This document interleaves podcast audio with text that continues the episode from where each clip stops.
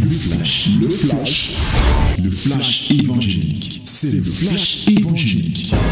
C'est le temps du flash évangélique. Voici venu la minute de la vérité, l'instant de la parole, où nous voulons plonger nos regards dans la loi parfaite de Dieu, la loi de la liberté, pour en tirer des leçons, lesquelles nous permettent de mieux nous rapprocher de Dieu et de lui être agréable. Aujourd'hui, nous allons lire le livre de Luc chapitre 11, du verset 37 au verset 54. 37 à 54. Good morning, my beloved. Now is the moment of the word of Lord. The word of Lord, we have to read the book of Luke, chapter 37 to 54. From 37 to 54. Nous lisons tous ensemble. Pendant que Jésus parlait, un pharisien le pria de dîner chez lui. Il entra et se mit à table. Le pharisien vit avec étonnement qu'il ne s'était pas lavé avant le repas. Mais le Seigneur lui dit, Vous, pharisiens, vous nettoyez le dehors de la coupe et du plat, et à l'intérieur vous êtes plein de rapines et de méchanceté. Insensé, celui qui a fait le dehors n'a-t-il pas fait aussi le dedans? Donnez plutôt en aumône ce qui est dedans. Et voici, toutes choses seront pures pour vous. Mais malheur à vous, pharisiens, parce que vous payez la dîme de la menthe, de la rue et de toutes les herbes, et que vous négligez la justice et l'amour de Dieu. C'est là ce qu'il fallait pratiquer sans omettre les autres choses. Malheur à vous, pharisiens, parce que vous aimez les premières places, les premiers sièges dans les synagogues et les salutations dans les places publiques. Malheur à vous, parce que vous êtes comme les sépulcres qui ne paraissent pas et sur lesquels on marche sans le savoir. Un des docteurs de la loi prit la parole et lui dit, Maître, en parlant de la sorte, c'est aussi nous que tu outrages. Et Jésus répondit, Malheur à vous aussi, docteurs de la loi, parce que vous chargez les hommes de fardeaux difficiles à porter et que vous ne touchez pas vous-même de l'un de vos doigts. Malheur à vous, parce que vous bâtissez les tombeaux des prophètes que vos pères ont tués. Vous rendez donc témoignage aux œuvres de vos pères et vous les approuvez, car eux, ils ont tué les prophètes et vous, vous bâtissez leurs tombeaux. C'est pourquoi la sagesse de Dieu a dit, je leur enverrai des prophètes et des apôtres. Ils le tueront les uns et persécuteront les autres, afin qu'il soit demandé compte à cette génération du sang de tous les prophètes qui a été répandu depuis la création du monde. Depuis le sang d'Abel jusqu'à, jusqu'au sang de Zacharie, tué entre l'autel et le temple, oui, je vous le dis, il en sera demandé compte à cette génération. Malheur à vous, docteurs de la loi, parce que vous avez enlevé la clé de la science, vous n'êtes pas entré vous-même et vous avez empêché d'entrer ceux qui le voulaient.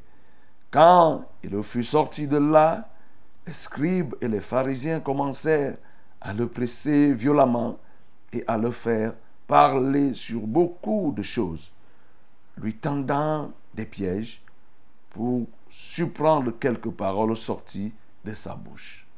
Amen. Voilà la parole que nous avons aujourd'hui, ce grand témoignage qui nous parle de Jésus, Jésus dans ses œuvres, comme on le dirait.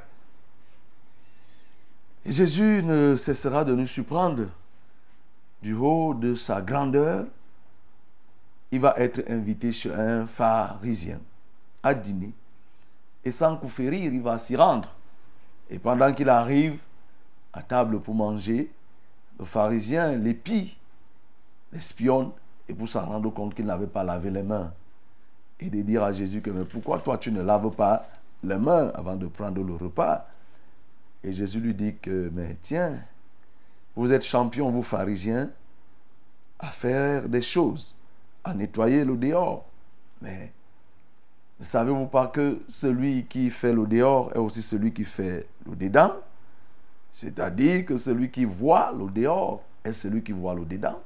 Pourquoi vous, vous ne travaillez pas à ce qui est du dedans et vous vous attelez uniquement à la para Et il le continue en disant que oui, ce que vous devez faire, c'est de donner à nos mondes ce qui est en dedans, ce qui est dedans, ce qui est en vous. C'est ça que vous devez donner, premièrement, à nos mondes, et alors toutes choses seront pures. Et il a continué en disant, malheur à vous, pharisiens, malheur à vous, parce que vous payez la dîme de tout, la dîme de l'herbe, la dîme de la manteau, la dîme même de la rue. Vous payez la dixième partie, au moins. Mais c'est bien. Ce n'est pas négligeable ce, que vous faites. Mais sauf qu'en le faisant, vous oubliez, vous oubliez le fond, les choses les plus importantes, à savoir de pratiquer la justice et d'aimer Dieu. Oui, vous oubliez cela et vous vous attelez aux autres choses, même comme les autres ne sont pas mauvaises. Pharisiens, vous êtes malheureux parce que vous aimez les premières places. Et vous, vous aimez quand on vous vénère et vous saluez les gens avec beaucoup de condescendance. Pharisiens, vous êtes malheureux. Parce que oui, vous êtes comme ces sépulcres sur lesquels les gens marchent sans se rendre compte. Vous êtes malheureux. Et pendant que Jésus parlait ainsi, il y avait un docteur qui était là. Il a été touché et il a dit à Jésus que, mais Jésus, toi-même regarde, quand tu parles comme tu parles là, est-ce que ce n'est pas pour nous outrager? Tu nous attaques. Et Jésus lui dit, toi, docteur de la loi, vous êtes tout autant malheureux et même dangereux. Parce que vous chargez les hommes des fardeaux que vous-même vous ne pouvez pas porter, que votre doigt ne parvient même pas à bouger. Oui, vous les chargez d'un certain nombre d'enseignements et vous-même, vous ne touchez même pas.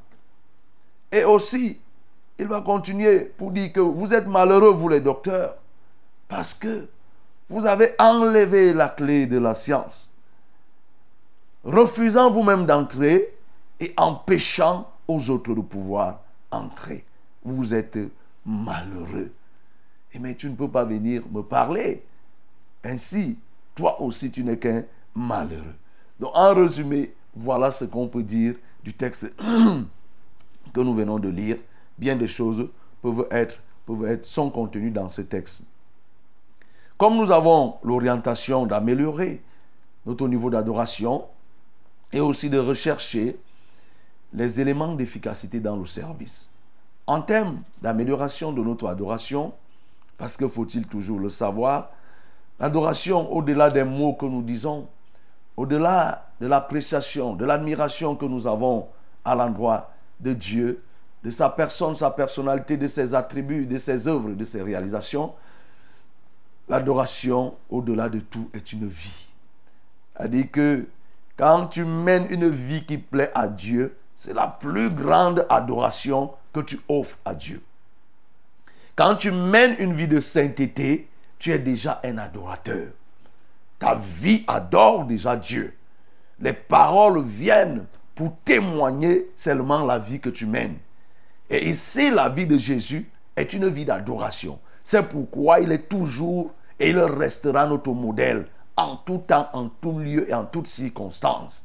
Nous pouvons ici voir que Jésus mérite d'être élevé, salmodié, parce que du haut de sa grandeur, il a accepté sans embâche d'aller se retrouver dans la maison d'un pharisien pour dîner.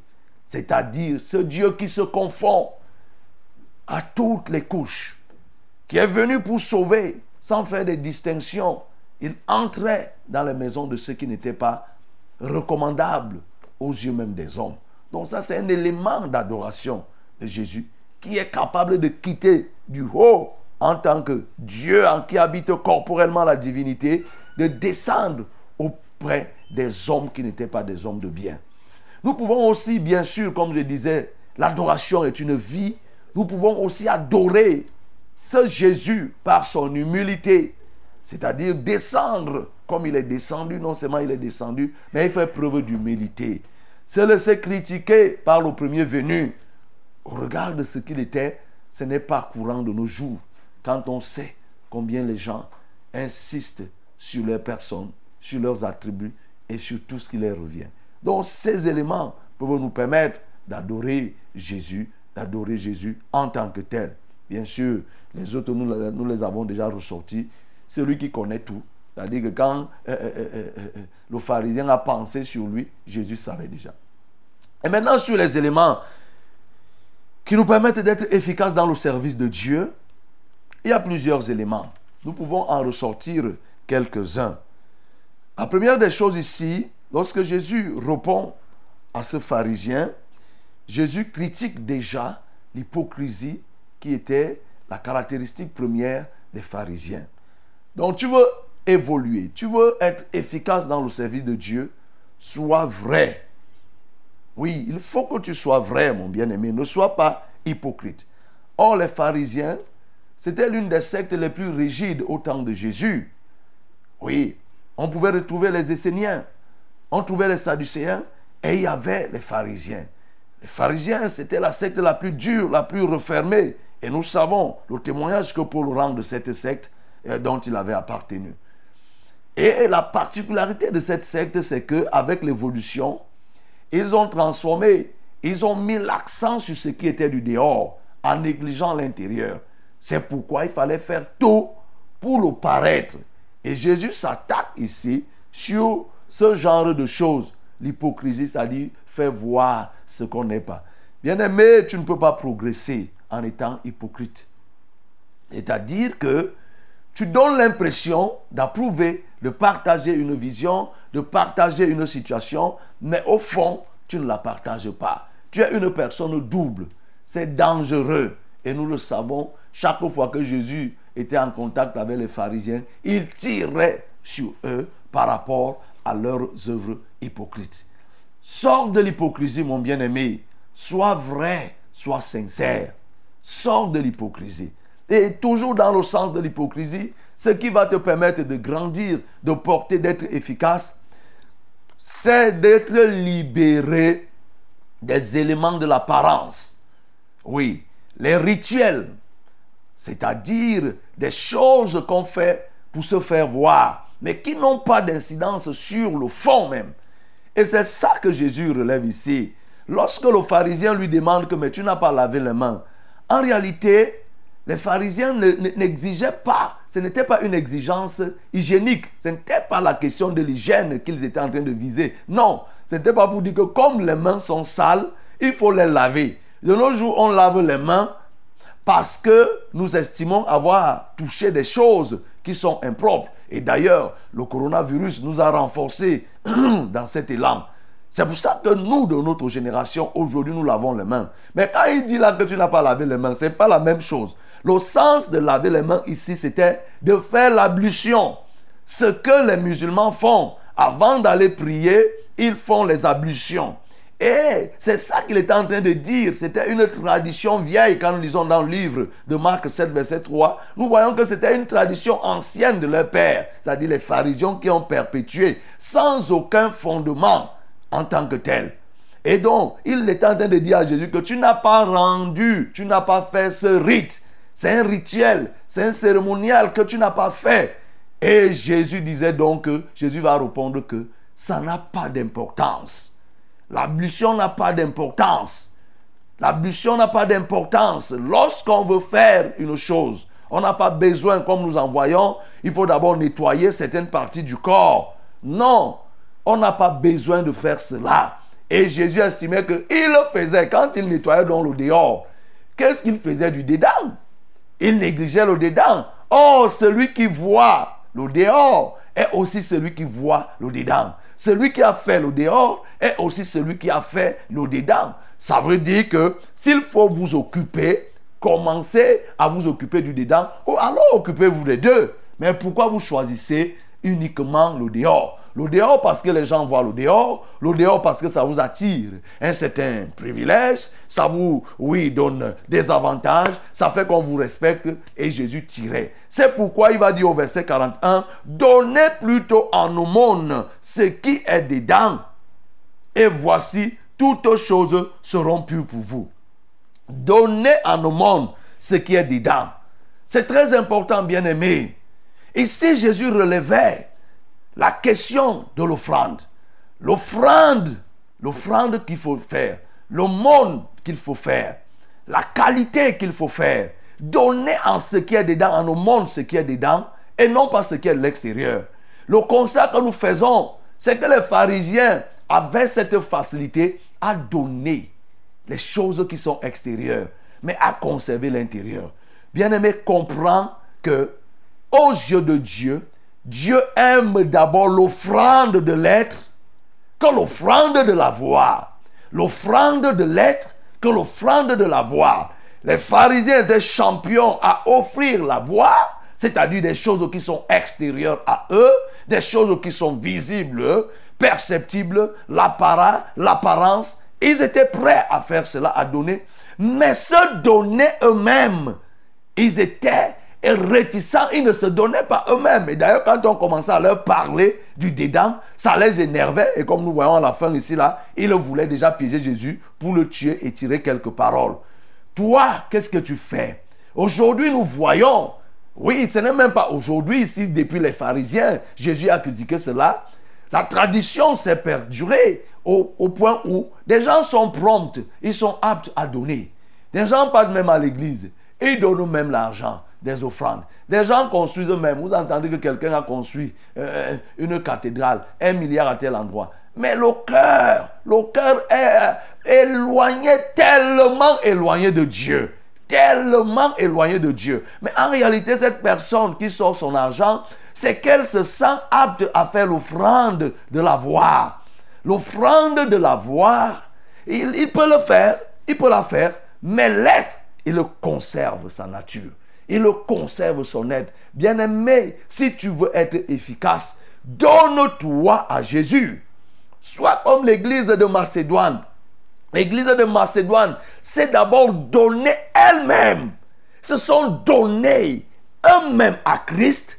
Et dans leur état de pauvreté et de tribulation, c'est alors qu'ils ont donné le peu qu'ils avaient.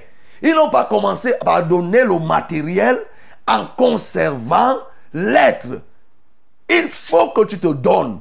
Bien aimé, pour que ton offrande soit agréable aux yeux de Dieu, commence par te donner toi-même.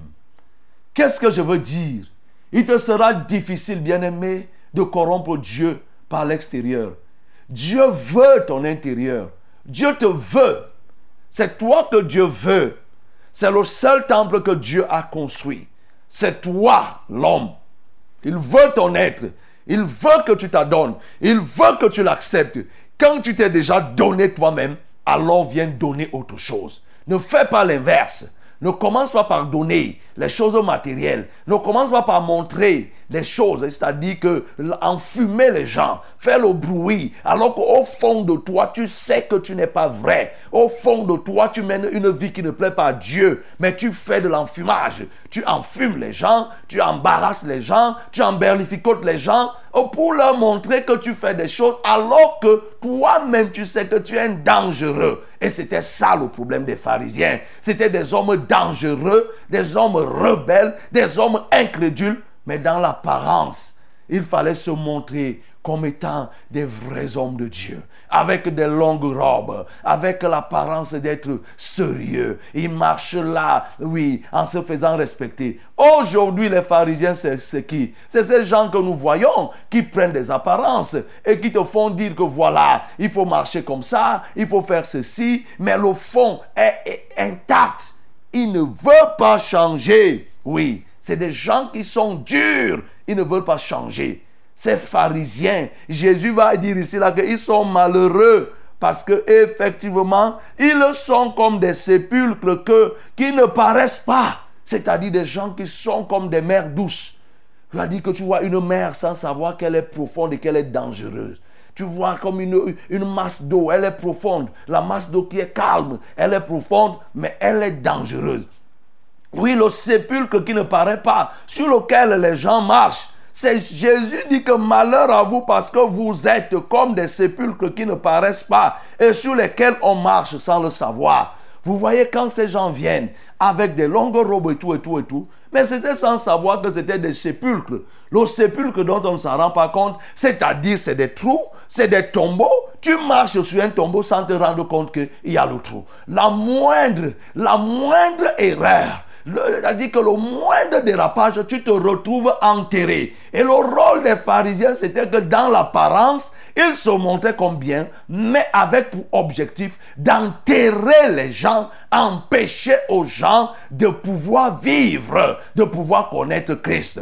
Bien aimé, jusqu'aujourd'hui, plusieurs personnes travaillent à enterrer les autres, à engloutir les autres par tel ou tel comportement, par telle vie vous voyez des gens, par leur bien, ils réussissent à orienter, à enterrer des générations tout entières en leur faisant faire le culte sur le matériel. Ils sont ces pharisiens-là qui sont des tombeaux sur lesquels on marche sans s'en rendre compte.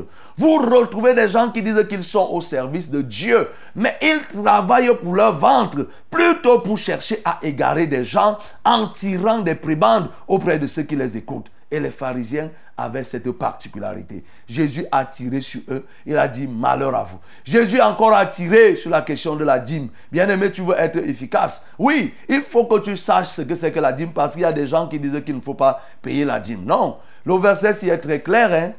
Il faut payer la dîme. Mais sache que la dîme ne te fera pas hériter le royaume des cieux.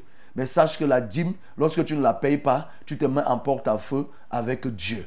Qu'est-ce que ça veut dire? Ça veut dire la première des choses, commence par aimer Dieu de tout ton cœur. Il faut que tu aies l'amour de Dieu, il faut que tu pratiques la justice. Maintenant, à ajouter à cet amour, à la pratique de la justice, à la crainte de Dieu, tu dois donc payer la dîme.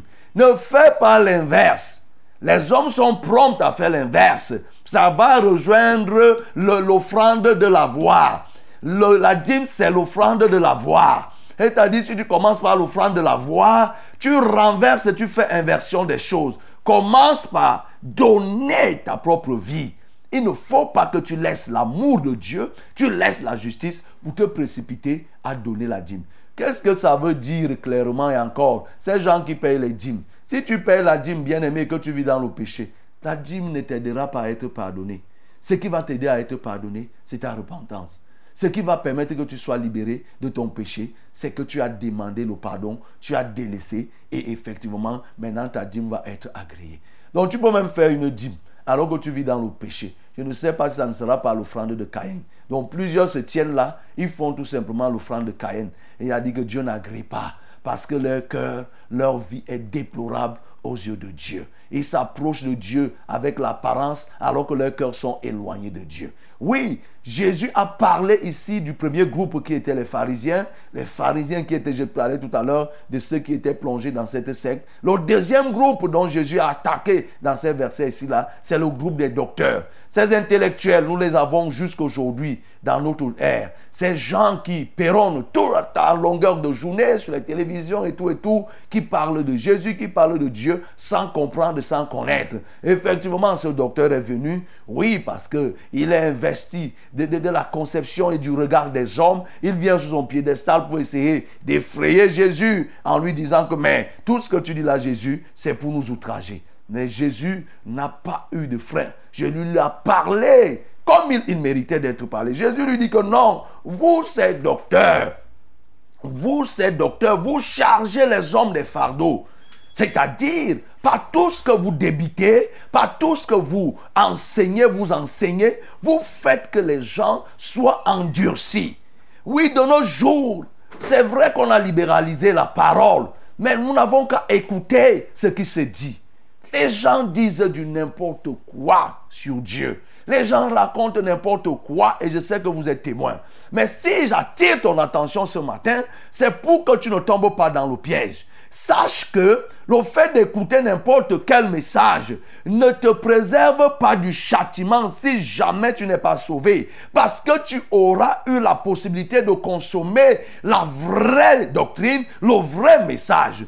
Ces gens, ces docteurs de la loi, avaient coutume de débiter des choses qui étaient contraires. Et Jésus dit que vous, vous dites des choses, vous chargez des gens des fardeaux que vous-même, vous ne pouvez même pas bouger de votre main. Vous convenez avec moi ici? Que nous avons au milieu de nous de telles personnes. Ceux qui ont coutume de dire, faites ce que je vous dis de faire mais ne faites pas ce que je fais. Oui, les docteurs de la loi étaient, oui, exceptionnels à dire aux autres, faites ce que je vous dis. C'est-à-dire qu'ils pouvaient ressortir des doctrines, des philosophies, développer telle, telle chose, mais à la fin, il va vous dire que non, moi-même je suis faible. Faites ce que je vous dis de faire. Et c'était ça, les docteurs. Ils enseignaient, ils récitaient les lois, ils donnaient que voilà, voilà ce qu'il faut faire. Ils endurcissaient les cœurs, mais eux-mêmes, ils étaient incapables de faire la moindre chose qui était liée à l'enseignement qu'eux-mêmes y donnaient. Alors toi, bien-aimé, qui est cette personne qui endurcit les cœurs par ton enseignement, commence par pratiquer toi-même. Toi-même commence par le faire. Il ne faut pas dire aux gens des choses, ne les amène pas à faire des choses que toi-même tu ne peux pas faire. Il faut que tu commences déjà à te les appliquer. C'est ça que Jésus critiquait ici, là, vous-même, vous, ces docteurs, vous donnez des enseignements, vous donnez des fardeaux. Et on donne le fardeau comment? Quand tu as enseigné aux gens des choses qui sont dures, c'est un fardeau que tu leur donnes. Parce que s'ils ne peuvent pas porter, ça va peser sur eux. Alors que toi-même, tu sais que c'est difficile, tu ne peux pas porter, mais tu te permets de leur donner. Bien-aimé, commence par prêcher par l'exemple prêche par l'exemple. Et toujours, Jésus, en tirant sur les docteurs, il va leur dire quoi? Il va leur dire que malheur à vous, docteurs, parce que vous avez enlevé la clé de la science. La clé de la science. Et vous n'avez pas voulu entrer vous-même et vous empêchez les autres d'entrer. Aujourd'hui, nous voyons, il y a des gens qui sont vraiment des chefs de délégation pour empêcher les gens d'entrer. Il y a des leaders de communauté il y a des leaders de, groupes qui travaillent à empêcher les gens d'entrer. Ils sont des chefs de gang empêchant aux âmes d'entrer dans la connaissance de Christ au travers de, de la clé de la science qu'ils ont enlevée. C'est-à-dire, ils reçoivent, ils ont reçu d'une manière ou d'une autre accès à la connaissance et il triant de la connaissance, il transforme cette connaissance et empêche aux autres d'être éclairés. Il renverse, il falsifie les Écritures et désormais les gens sont bloqués. Les gens commencent à prier. Il y a des endroits où on ne lit même pas la Bible.